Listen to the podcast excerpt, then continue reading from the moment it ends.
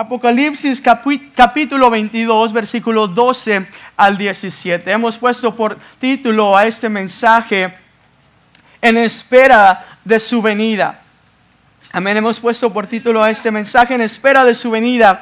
Y ahí con su Biblia abierta, ahorita vamos a leer esta porción en unos momentos más. Yo solamente quisiera comentarle algo que hace unos ah, meses atrás me ocurrió. Recuerdo que había compartido un mensaje referente al amor. Y se acerca una persona a mí y me dice, hermano, me encantó su mensaje, me gocé. Yo dije, bueno, gloria a Dios, ¿verdad que el Señor este, hizo la obra? Y me dice, sabe, hermano, estos son los mensajes que a mí me gustan. Yo le dije, ah, ¿cómo? Y dice, sí, me gusta siempre que los predicadores hablen sobre el amor de Dios, sobre la bendición de Dios, sobre el perdón de Dios, sobre la misericordia de Dios. Y yo dije, ah, qué bueno, ¿verdad? Y, y, dije, bueno, pues adelante, hermana, y pues siga, ¿verdad? Buscando el rostro del Señor. Y ya quedó esto así, esta plática, pero después de que esta persona me dice esto a mí, créame que sus palabras quedaron sembradas en mi corazón, porque me di cuenta que en realidad este es el sentir de muchos hoy en día en nuestras iglesias. Solo estamos deseosos y buscando, ¿verdad? Desesperadamente que el Señor nos hable acerca de su amor, que el Señor nos hable acerca de su perdón, el Señor nos hable acerca de su misericordia, nos hable acerca de todas las bendiciones terrenales que Él tiene para nosotros aquí en la tierra. Pero si algo está ocurriendo es que esto es un deseo, ¿verdad? Que nuestro ser quizá puede tener, pero no estamos dándonos cuenta que nos estamos olvidando de algo mucho más grande que el Señor tiene preparado para nosotros. Y esto es su venida. Esto es que Cristo viene pronto. Yo creo que voy a repetir esto varias veces en esta noche para que se quede en su corazón. Y es que tenemos una bendición más grande preparada para nosotros y es la venida de Cristo, en la cual aquellos redimidos por la sangre de Jesús podremos verle en gloria. Y esto es algo que tiene que ser palpable y estar siempre en nuestro corazón. Y no podemos vivir como creyentes enfocados en la vida terrenal, amados hermanos, cuando Cristo nos ha ofrecido una vida eterna. No podemos ser creyentes que estamos enfocados solamente en lo que podemos obtener y ganar aquí en la tierra, sino que tenemos que ser cristianos que están buscando constantemente en alcanzar las promesas eternas de Jesucristo nuestro Señor. Y Jesús mientras caminó en esta tierra, él, estuvo consciente de que tenía que advertirle a sus discípulos y a todos aquellos que le siguieran de que Él habría de morir, de que Él iba a resucitar, pero que también iba a regresar por su iglesia. En el capítulo 24 y 25 de Mateo podemos ver y estar conscientes de que Jesús enseña, ¿verdad?, estas señales del fin. Nos habla sobre estos acontecimientos que habrían de ocurrir antes de su venida y nos habla también de lo que ocurriría después de que Él viniese por su iglesia. Jesús eh, hace mucho énfasis en esto. Y en el libro de Apocalipsis, Jesús habla con el apóstol Juan y le indica, ¿verdad?, que él escriba muchas cosas que habrían de ocurrir en el tiempo venidero, en aquel momento en el cual él viniese por su iglesia, lo que iba a ocurrir a aquellos que se quedaran, pero también lo que nos iba a pasar a todos aquellos que, que hemos sido lavados por la sangre de Cristo, el vivir y experimentar esa vida eterna, esos cielos nuevos, esa tierra nueva, el andar por calles de oros, el recibir una corona incorruptible. El Señor Jesús le hace referente a Juan que nosotros seremos partícipes de un arrebatamiento. El, apóstol Juan nos enseña a través de la palabra de Jesucristo que esto habría de ocurrir. Y en, los versículos que yo le decía que eh, separar ahí en su Biblia, vamos a leerlos a continuación, versículos 12 al 17, Apocalipsis 22, nos dice así, he aquí, yo vengo pronto y mi galardón conmigo para recompensar a cada uno según sea su obra. Yo soy el alfa y el omega, el principio y el fin, el primero y el último. Bienaventurados los que lavan sus ropas para tener derecho al árbol de la vida y para entrar por las puertas en la ciudad mas los perros estarán fuera, y los hechiceros, los fornicarios, los homicidios, los idólatras, y todo aquel que ama y hace mentira. Yo Jesús he enviado mi ángel para daros testimonio de estas cosas en la iglesia. Yo soy la raíz y el linaje de David, la estrella resplandeciente de la mañana, y el espíritu y la esposa, dice que, ven, y el que oye diga, Y el que tiene sed, venga. Y el que quiera, tome del agua de la vida gratuitamente. Buen Dios y Padre nuestro, te damos gracias porque tu palabra ya es bendita, porque sabemos que a través de tu palabra tú nos hablas, Señor. Y yo sé que en esta noche tú quieres hablar a tu iglesia, así como has hablado a mi corazón, Señor, y me has alentado a seguir adelante, pero también has exhortado mi vida, Señor, a buscar tu rostro más y en vivir, Señor, de, de acuerdo a, tus, a tu palabra para poderte ver a ti en gloria. En el nombre de Jesús, Señor, usa mis labios y bendice a tu pueblo, Señor, y reprendemos todo lo que esté estorbando la vida de los que están aquí presentes y declaramos victoria sobre tus hijos, sobre tu iglesia. Y tu palabra, Señor, sea, sea, sea un remanente sobre nosotros, Señor, en el nombre de Cristo Jesús. Amén y amén. Aleluya. Aleluya. En esta tarde yo quisiera mencionarles las formas en que el creyente debe de esperar la venida de nuestro Rey. Quisiera mencionarle formas en las cuales debemos de esperar la venida de nuestro rey. La primera forma en la cual tenemos que esperar es esperar confiados en el próximo regreso de Cristo. Tenemos que esperar confiados en el próximo regreso de Cristo. Apocalipsis 22, 12, lo leíamos hace unos momentos atrás, dice, he aquí yo vengo pronto y mi galardón conmigo para recompensar a cada uno según su obra. Yo desde muy niño recuerdo escuchar mensajes que tenían que ver con la venida del Señor Jesucristo. Yo crecí bajo las bancas y aún hasta dormido, ¿verdad? Debajo de las bancas con una colchita yo escuchaba que el predicador siempre decía, Cristo viene, Cristo viene. Y recuerdo que yo tenía esto muy grabado en mi corazón, escuché conferencias, escuchaba clases y muchos temas referentes a estos. Y cuando yo escuché este mensaje por primera vez, en mi corazón quedó sembrado de que Jesucristo vendría por su iglesia. Y yo recuerdo que pasaron años, ¿verdad? Yo aún era un niño, pero yo tenía en mi mente esto. Oye, pues tanto que predican que Cristo viene, ya pasaron como dos años, tres años, ya tengo ocho y nada que Cristo viene. Pues, ¿qué es eso? Yo, yo, me, yo pensaba eso en mi mente. Y recuerdo que con estas dudas que tenía, yo me acerqué con mi papá, íbamos llegando a casa, íbamos, él iba estacionando el carro, le dije, papá, oye, este, siempre predican que Cristo viene, que Cristo viene, y las clases de la escuela dominical se tratan de eso. Y oye, yo ya he estado esperando que Cristo venga y nada. Y recuerdo las sabias palabras de mi padre que me, me dijo, bueno, bueno, hijo, me dice, el Señor va a venir. Y esa promesa que Él ha hecho para su iglesia se habrá de cumplir.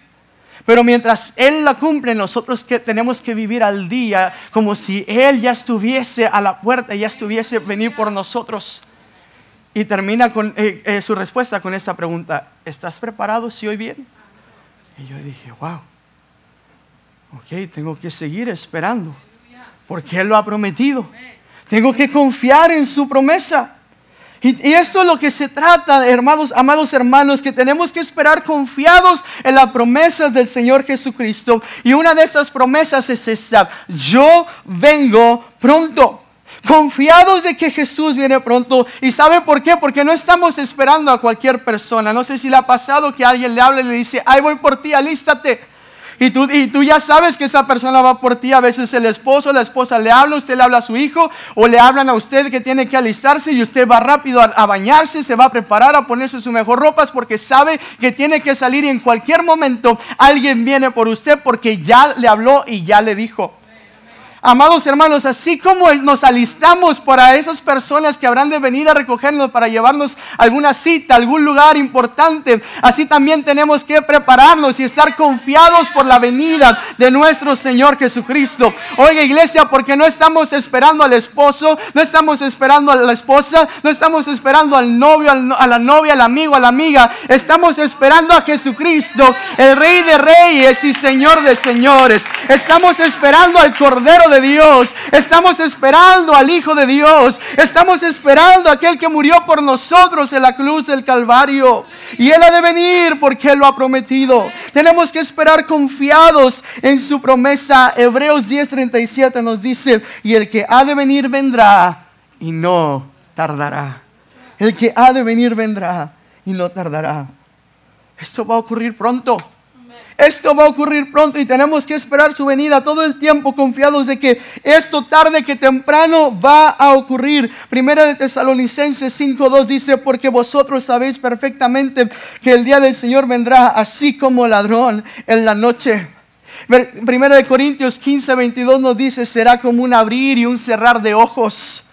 Marcos capítulo 13, versículo 33 al 37, Jesús hace una analogía, una ilustración para que los discípulos puedan entender esta promesa que él había hecho a ellos de que él regresaría pronto. Y les dice, es como ese amo, yo quiero que vaya conmigo a Marcos capítulo 33. Marcos 13, perdón, 33, 37.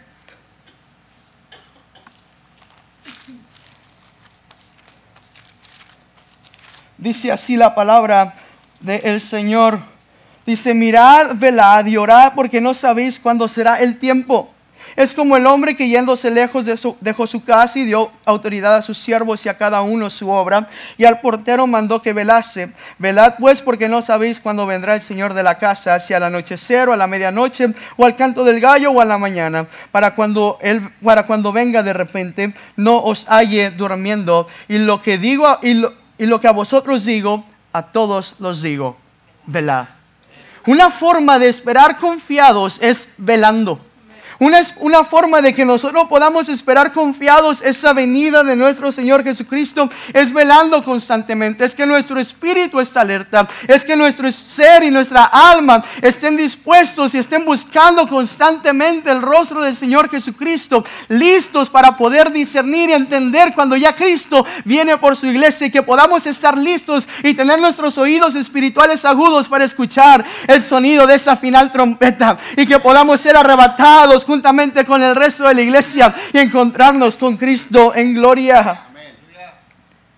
Esperar confiados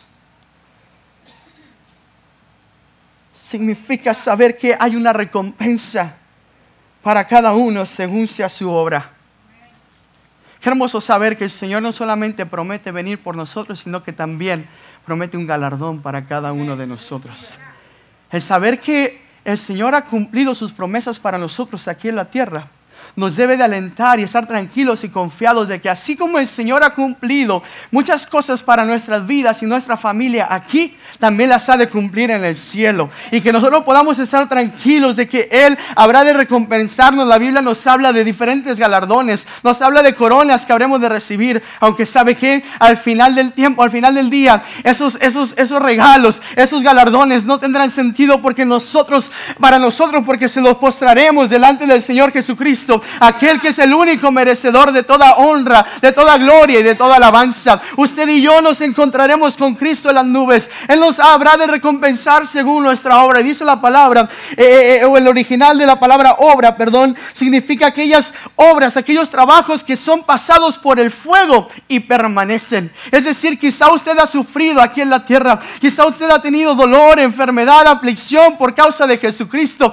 pero tenemos una confianza en eterna en Señor Jesucristo Cristo, que Él habrá de cumplir sus promesas para con nosotros, no solamente aquí, sino también allá en el cielo cuando estemos con Él.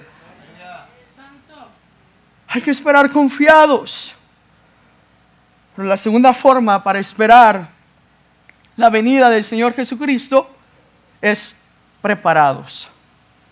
La segunda forma en la cual usted y yo podemos esperar la venida de nuestro Señor Jesucristo también tiene que ver con la preparación. Tiene que ver también con la preparación. Quiero que vaya conmigo a Apocalipsis 22, 14 y 15 para que vea lo que Jesús quería decir. Y él continuó hablando con Juan, haciéndole ver que no solo habría de venir pronto, sino también quiénes serían aquellos que podrían ser partícipes de esta vida eterna. Apocalipsis 22, 14 dice, bienaventurados todos los que lavan sus ropas para tener derecho al árbol de la vida y para entrar por las puertas en la ciudad. Mas los perros estarán fuera y los hechiceros, los fornicarios, los homicidios, los idólatras y todo aquel que ama y hace mentira. Vivimos en una sociedad que está deseosa de la vida eterna, pero no está dispuesto a trabajar para obtenerla. No está dispuesto a prepararse para obtener esa vida eterna. Todos sabemos y estamos conscientes de que el Señor Jesús nos ha prometido una vida eterna, pero la pregunta es, ¿estamos preparándonos lo suficientemente bien para poder ser partícipes de esta venida de nuestro Señor Jesucristo? ¿Estamos preparando nuestro espíritu para lo que, para lo que el Señor ha prometido para su iglesia? El creyente preparado, fíjese lo que dice el versículo 14, dice, bienaventurado el creyente preparado es bienaventurado, el creyente preparado es dichoso, el creyente preparado es feliz. ¿Por qué? Porque ha entendido que tiene que lavar sus ropas. ¿Qué significa que tenemos que lavar nuestras ropas? Significa que tenemos que vestirnos de santidad. Significa que tenemos que buscar en todo momento tener una, una ropa pura, una ropa, una ropa blanca, sin manchas, sin arrugas, digna del Señor Jesucristo. Vestirnos de santidad es lo que significa lavar nuestras ropas. ¿Y cómo es que nos vestimos de santidad? Tenemos que aceptar el sacrificio de Cristo. Si usted quiere ser partícipe de la segunda venida y quiere prepararse primero que nada, tiene que aceptar el sacrificio de Cristo en la cruz del Calvario. La palabra santidad es algo que está muy lejos de nosotros por nuestras propias fuerzas. Usted y yo no podemos alcanzarlos así nada más por nuestros propios méritos. Necesitamos la sangre de Cristo que venga a redimirnos, que venga a purificarnos, que venga a limpiarnos para que podamos ser aceptos delante del Señor. Hebreos 13, 12 dice, por lo cual también Jesús, para santificar al pueblo mediante su propia sangre, padeció fuera de la puerta es la sangre de Cristo. Es a través del sacrificio de Jesucristo que usted y yo somos santificados y podemos ser aceptos delante del Señor para que podamos ser partícipes de esta venida. Pero también para poder santificarnos, lavar nuestra ropa, necesitamos algo muy importante y es la palabra. La palabra de Dios. Aceptando la palabra tenemos que aceptar la palabra con todo nuestro corazón. Juan 17, 17 dice, santifícalos en la verdad, tu palabra es verdad. Segunda de Timoteo 3:16 dice, toda escritura es inspirada por Dios, útil para enseñar, para reprender, para corregir, para instruir en justicia. Amada iglesia, si nosotros aceptamos su palabra para nuestras vidas, seremos santificados porque estaremos viviendo de acuerdo a lo que Él nos pide. A veces tenemos duda en cómo conducirnos. A veces tenemos duda en qué hacer. A veces tenemos duda en qué decir, cómo, qué no decir. Oye, hermano, si usted comenzara a santificarse con la palabra del Señor, usted sabría estar preparado, estaría preparado para, para cualquier obra cualquier cosa que pudiese presentarse aquí en la tierra, pero también estaría listo y preparándose usted para aquella venida de nuestro Señor Jesucristo. Buscar la santificación en nuestras vidas nos hará partícipes del árbol de la vida. Me encanta lo que dice el versículo 14, dice, para tener derecho al árbol de la vida y para entrar por las puertas de esta ciudad. ¿Cuántos anhelan entrar por esas puertas? ¿Cuántos anhelan, verdad, ser partícipes y tener derecho de ese árbol de la vida? Todos nosotros anhelamos esto. Tenemos que aceptar el sacrificio de Cristo. Tenemos que aceptar su palabra sobre nuestras vidas, pero también es importante que entendamos lo que nos dice el versículo 15. Es apartarnos del pecado. Tenemos que apartarnos del pecado. No hay de otra, amada iglesia. Tenemos que buscar vivir en santidad y la única manera de que usted y yo podamos vivir en santidad es apartándonos de todo lo que nos separa de Dios, todo lo que es pecaminoso. En el versículo 15 nos enseña quiénes son aquellos que no podrán ser partícipes de, ese, de, de esta entrada a esta puerta celestial, a esta ciudad. Y nos habla y nos menciona diferentes eh, tipos de pecados o personas. Dice más, los perros estarán fuera, si no se está eh, eh, refiriendo específicamente a los caninos, sino que se refiere, el perro viene de la palabra Kadesh. Y Kadesh lo utilizaban para referirse a todos los paganos, a todos los que se prostituían con el mundo, a todos los que hacían cosas del mundo, a todos los que se infiltraban con las cosas que el mundo estaba practicando y estaban ajeno a la palabra de Dios. Todos aquellos que se mezclan con el mundo no pueden entrar. Pero luego dice, bueno, y vienen los hechiceros, los fornicarios, los homicidios. Pero si usted se pone a pensar, Muchas veces usted podría decir, bueno, pues yo no practico la brujería, yo no, yo no he fornicado, no he adulterado, no soy homicida, no he matado a nadie, no, no, no tengo ídolos. Pero estos pecados se desglosan y, llevan a muchas otras cosas más que son muy fáciles para que nosotros podamos caer. Si comenzamos a hablar sobre los hechiceros, todo lo que viene con el ocultismo, todo lo que tenga que ver con la magia, todo lo que tenga que ver con lo que dice el horóscopo, oye, voy a ver lo que dice la noticia, a ver qué me dice mi horóscopo hoy en la mañana. Ah, todo lo que tenga que ver con eso. esas personas y todos aquellos que buscan esto no tendrán parte y podrán entrar a las puertas de esta ciudad, por las puertas de esta ciudad. También nos dice los fornicarios. Bueno, se dice, yo no le he faltado a mi esposa, yo no le he faltado a mi esposo, pero también la palabra nos enseña que si alguien, ¿verdad?, le ha fallado con el pensamiento, también ha fornicado, también ha adulterado. Es importante que nosotros tengamos cuidado, no solamente de nuestras acciones, sino también nuestros pensamientos. ¿Y a dónde nos está llevando esto? Porque si nosotros practicamos tales cosas, no podremos heredar el reino de los cielos. Dice los homicidas. Bueno, yo no tengo ningún arma, no he matado a nadie. Pero dice la palabra que si alguno odia a su hermano, también es considerado como homicida. Si alguien tiene algo en contra de su hermano, también es considerado como homicida. Tenemos que tener cuidado, amada iglesia, y tiene que haber amor entre nosotros, los idólatras. Usted dice, yo no tengo imágenes en mi casa, yo no, yo no adoro ni venero ninguna imagen, ninguna fotografía, no tengo ningún santo. Oiga, pero a veces tenemos mucho más cosas eh, eh, eh, como ídolos en nuestro corazón y en nuestra mente, y ni siquiera nos hemos dado cuenta. A veces la familia, a veces el trabajo a veces el dinero, a veces nuestro automóvil, a veces nuestra casa tiene mucho más interés que el mismo Señor Jesucristo sobre nuestras vidas. Y estamos creando ídolos en nuestro corazón y ahí tenemos que tener cuidado. Y todo aquel que ama y hace la mentira. Satanás es el padre de mentira y es muy astuto y trata siempre de engañar al creyente, haciéndonos hasta mentir con mentirillas blancas convirtiéndose esto en un hábito del creyente. Y a veces conocemos cristianos que dicen, no hombre, pues es cristiano, pero no le creo nada. Porque han amado la mentira. Tenemos que apartarnos del pecado, tenemos que abstenernos de todo lo que está mal. La, la, palabra de Dios nos dice en primera de Pedro 1.15, sed santos en vuestra manera de vivir, porque escrito está, sed santos porque yo soy santos. En primera Tesalonicenses 4.3 dice, porque esta es la voluntad de Dios, vuestra santificación. Y podemos recordar también lo que la palabra nos dice, sin santidad Nadie verá al Señor. ¿Cuántos anhelan ver al Señor? Si usted anhela al Señor, dígale, Señor, yo quiero revestirme de santidad. Yo quiero agradarte con mi vida. Yo quiero agradarte con mis pensamientos. Quiero agradarte con mi corazón. Quiero agradarte con mis pasos. Quiero agradarte con mis manos. Quiero agradarte con todo lo que soy. Dios nos ayude a esperar su venida preparados como aquellos dichosos que lavan sus ropas y que se visten de santidad. La última forma de espera, voy a pedir al grupo de alabanza que se ocupa su lugar, es esperar fervorosamente el regreso de Cristo. Esperar con fervor.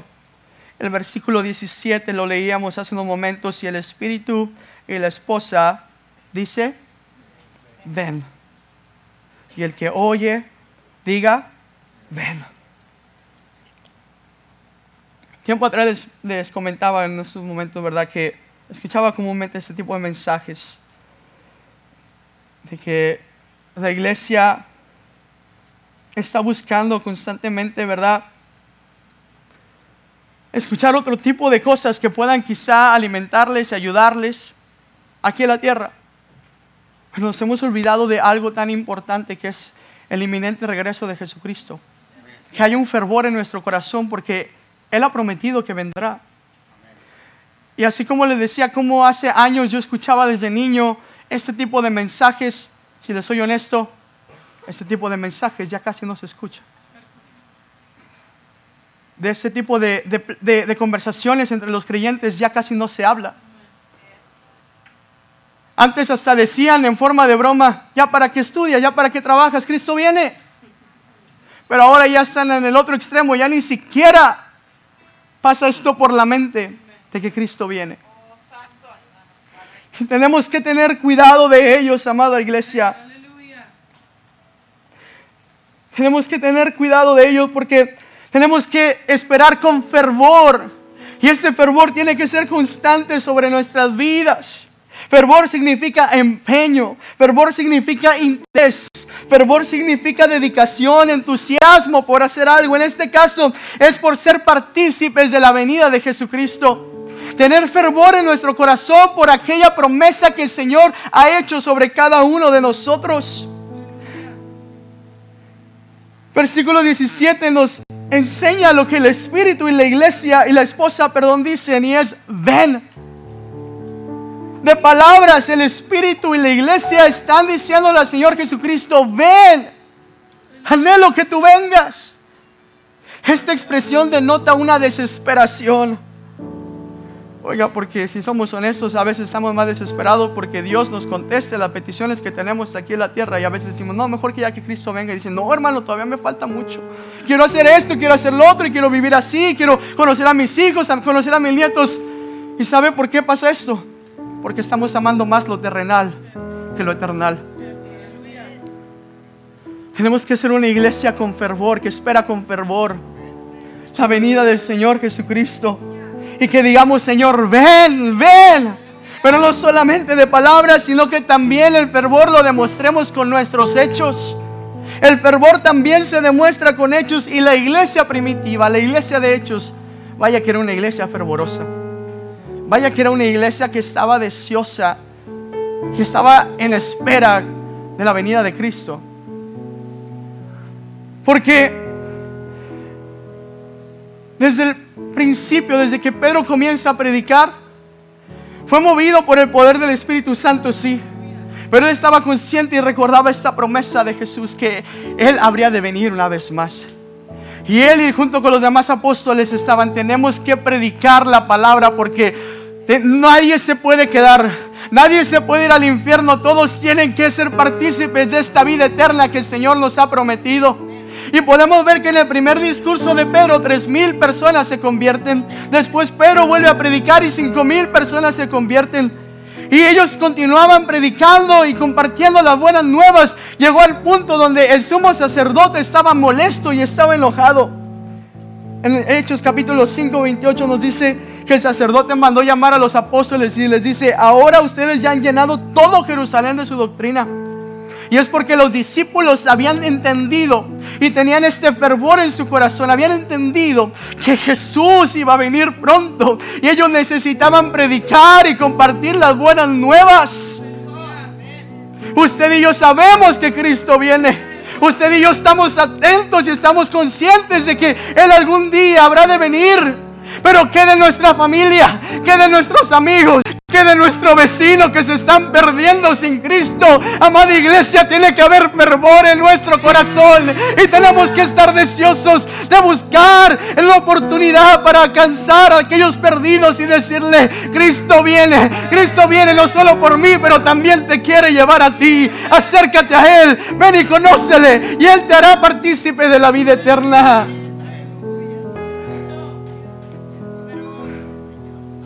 Estar fervoroso significa no solamente decirlo, expresarlo, sino también hacerlo, pero también es mostrar un interés y una dedicación a este tema. Mostrar un interés y dedicación a este tema. El apóstol Pablo en sus cartas, precisamente en el libro en Primera de Corintios, capítulo 16, versículo 22 Dice, el que no amare al Señor Jesucristo, sea anatema. El Señor viene. Pablo a los, a los corintios les termina dando estos saludos, aunados a una advertencia. Bien, podemos ver que Pablo tenía un interés y una dedicación porque la iglesia de Corintios estuviese consciente de lo que habría de ocurrir. Él estaba diciendo, el que no amare. Y el original de esta palabra amar es ágape ese amor que Dios da a su pueblo, da a su iglesia, pero ese amor que también Dios espera de nosotros como su iglesia. Y Pablo les dice, hey, si tú no amas al Señor como es debido, dice, sea anatema. ¿Qué significa anatema? Sea maldecido, no le va a ir bien. Y luego termina con esto, el Señor viene. Traducido en, en el arameo es Maranata. Cristo viene. Cristo viene. Cristo viene, le dice el, apóstol Pablo a la iglesia de Corintios, Cristo viene. Termina con esta frase y quizá la utilizó para advertirle a todos aquellos que andaban por mal camino.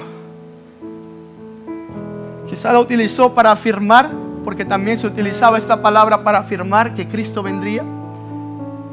Pero fíjese, tanto era el interés que ellos tenían en, aquellos tiempos por la venida de Cristo que también decía Maranata como saludo. O sea, tan impregnada estaba la iglesia del conocimiento y de esta verdad de que Jesucristo les había dicho que ellos hasta se saludaban. Cristo viene, hermano. Cristo viene. Cristo viene, iglesia. Cristo viene. Y todos se saludaban y todos quizás afirmaban o quizás era para exhortarse, pero era algo en lo cual le dedicaban tiempo y empeño y estaban buscando constantemente con fervor que todos estuvieran conscientes e impregnados de esta inminente venida. Continuamos viendo diferentes cartas en el Nuevo Testamento donde se nos recalca y se nos enseña esto Libro de Filipenses, Filipenses capítulo 4, versículo 5 dice, vuestra gentileza sea conocida de todos los hombres, porque el Señor está cerca. Que tenga buen testimonio, que siga viviendo bien, porque el Señor viene. Luego Santiago también le dice, también nos dice su palabra el Señor Jesús a través de, de Santiago, dice, tened vosotros paciencia y afirmad vuestros corazones, porque la venida del Señor está cerca. Maranata. Y el mismo Señor Jesús, en el capítulo 22 de Apocalipsis, versículo 20, termina con estas últimas palabras. El, que da testimonio de estas cosas dice, ciertamente vengo en breve. Ciertamente venga, vengo en breve.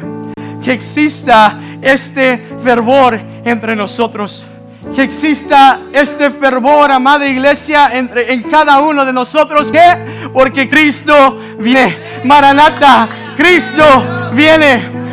Hay un video. No me pueden ayudar con las, las luces. Jesus Christ is coming back for his church. The Bible says in Matthew chapter 24, verse 42, Watch therefore, for you do not know the hour your Lord is coming. I want you to know, church, that Jesus Christ could come this month, or he might come next week, or he could even come.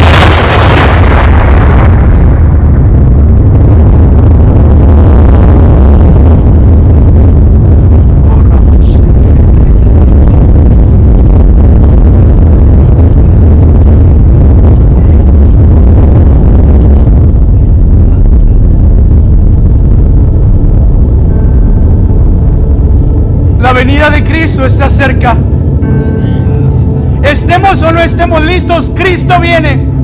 Pero Cristo quiere venir y quiere llevarle a usted también. Y quiere que usted esté preparado y quiere que le espere. Cristo quiere que usted le espere confiado, que le espere preparado y que le espere con fervor. Porque Él ha de venir. Él viene en breve. Él viene pronto. ¿Cuántos quisieran decirle, Señor, ven? ¿Cuántos le dicen, Señor, yo te espero? ¿Cuántos le Señor, yo estoy consciente una vez más de que tu venida es inminente?